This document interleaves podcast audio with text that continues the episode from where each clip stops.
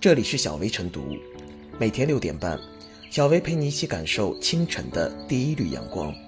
同步文字版，请关注微信公众号“洪荒之声”。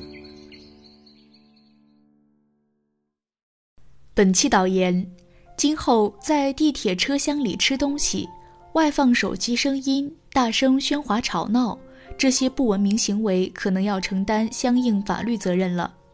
四月一日。交通运输部印发的《城市轨道交通客运组织与服务管理办法》正式施行，对乘坐地铁的各种不文明行为明文规定进行约束。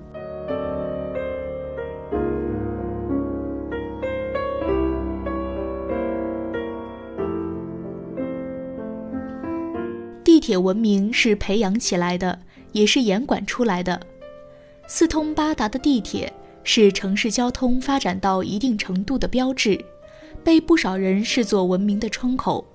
然而，一段时间以来，从凤爪女事件到地铁泼面事件，从随地吐痰行为到地铁堵门现象，从扑面而来的气味到难以忍受的噪音，少数人乘坐地铁的文明意识并没有跟上轨道延伸的速度，这是公共意识不足的表现。也是个体素质不高的表现。此次办法及时出台，正是向任性的不文明行为说不。毕竟，一些日常中无伤大雅的行为，在公共场合就不合时宜；一些为了方便自己的行为，在疾驰的列车上就会给别人造成不便。可以说，密闭的车厢里，狭窄的空间内。乘客的表现直接反映着城市的文明层次，决定着日常生活的品质，急需约束和规范。从更深远的角度看，地铁文明也是社会文明的一部分。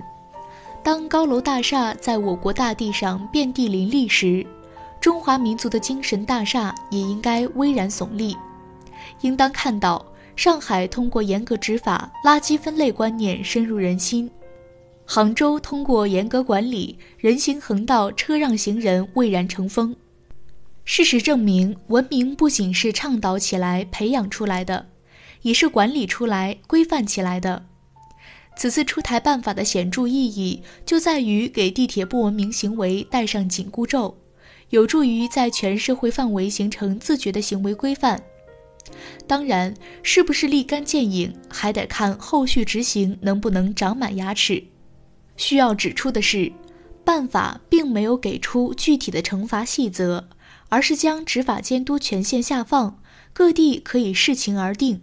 这是因为，一方面，全社会的文明进程不可能一蹴而就，一些顽固的陋习短时间内不会自行消亡；另一方面，不文明行为发生的及时性和突然性比较强，各地情况不同，标准各异。严格之余，还要保证灵活性。总而言之，营造良好的乘车秩序，出台办法只是个开始，还有许多短板需要补齐，不少配套需要跟上。既要避免失之于宽，也要防止失之于严，确保政策的威慑力、约束力和执行力，才能让规范落之于细、落之于实。就在前几天，湖北武汉的六条地铁线恢复运营。随着春暖花开，更多的人将乘坐地铁轨道交通，投入复工复产的繁忙节奏。越是这个时候，越要把规范揉进日常，让文明深入人心。一辆地铁列车的疾驰，既要安心，也要舒心。一个文明社会的养成，既要自律，也要他律。提高自我修养，维护公共秩序，每个人都责无旁贷。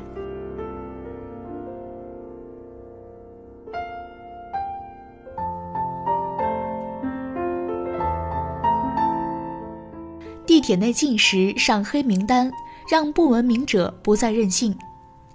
地铁是大城市公共交通的重要组成部分。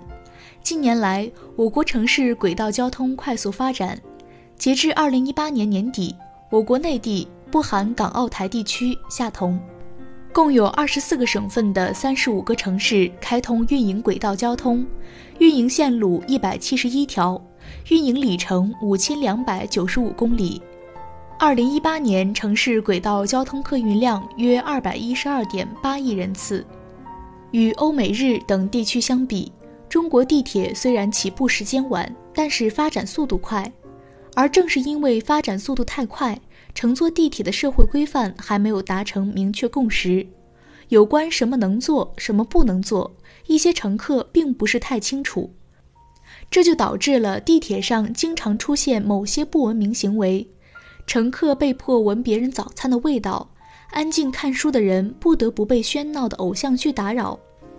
有人曾戏称，自己了解最新流行电视剧和音乐的重要渠道就是通过地铁。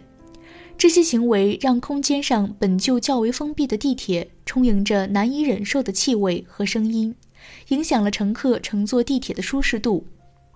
地铁空间属于公共场合。那些在日常生活中无伤大雅的行为，在公共场合可能就显得十分不合时宜。为了赶时间而在地铁进食，是用别人的不方便成就自己的方便；在地铁上外放音乐，也是在用自己的喜好干扰他人。这些不文明行为，从根本上讲是缺乏公共意识的表现。此前，一些人会表现出任性的态度。将公共场合中的不文明行为说成个人的自由，别人无权干涉。此次交通运输部印发的办法，正是向这些不文明行为坚决说不。不可否认，办法的出台并不能立竿见影地消除这些行为，后续还有待严格执行。在交通运输部出台办法之前，不少地方也出台地方性的轨道交通乘客守则，比如。北京去年五月十五日发布了《北京市轨道交通乘客守则》，规定乘客在地铁上不得有进食、霸座、推销营销、大声播放视频音乐等行为。第一周巡查就发现不文明行为二十起，两个月内累计制止劝阻不文明行为一千四百七十六起。同时，北京还将不文明行为纳入个人信用不良信息记录，增加了守则的约束力。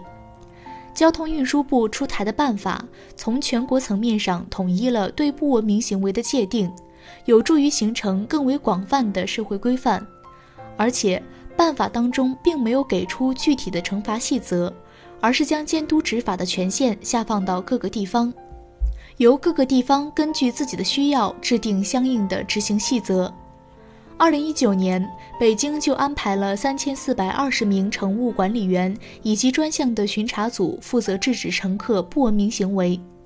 当然，也需要承认，相较于不文明行为发生的及时性和突然性，地铁巡查有时不能第一时间发现并予以制止，而且对于有些公共意识较差的个人来说，办法的约束力和威慑力都不算强。办法的实施只是创造和谐地铁环境的开始，真正要消除不文明行为，最终还是需要从每个人做起，需要公民个人素质的整体提升。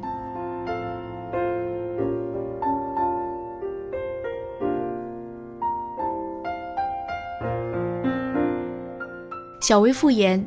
近年来，准时快捷的地铁已成为很多市民出行的首选，但地铁上屡被曝光的不文明行为，让地铁陋习持续成为社会问题和舆论焦点，不断刺痛公众的神经。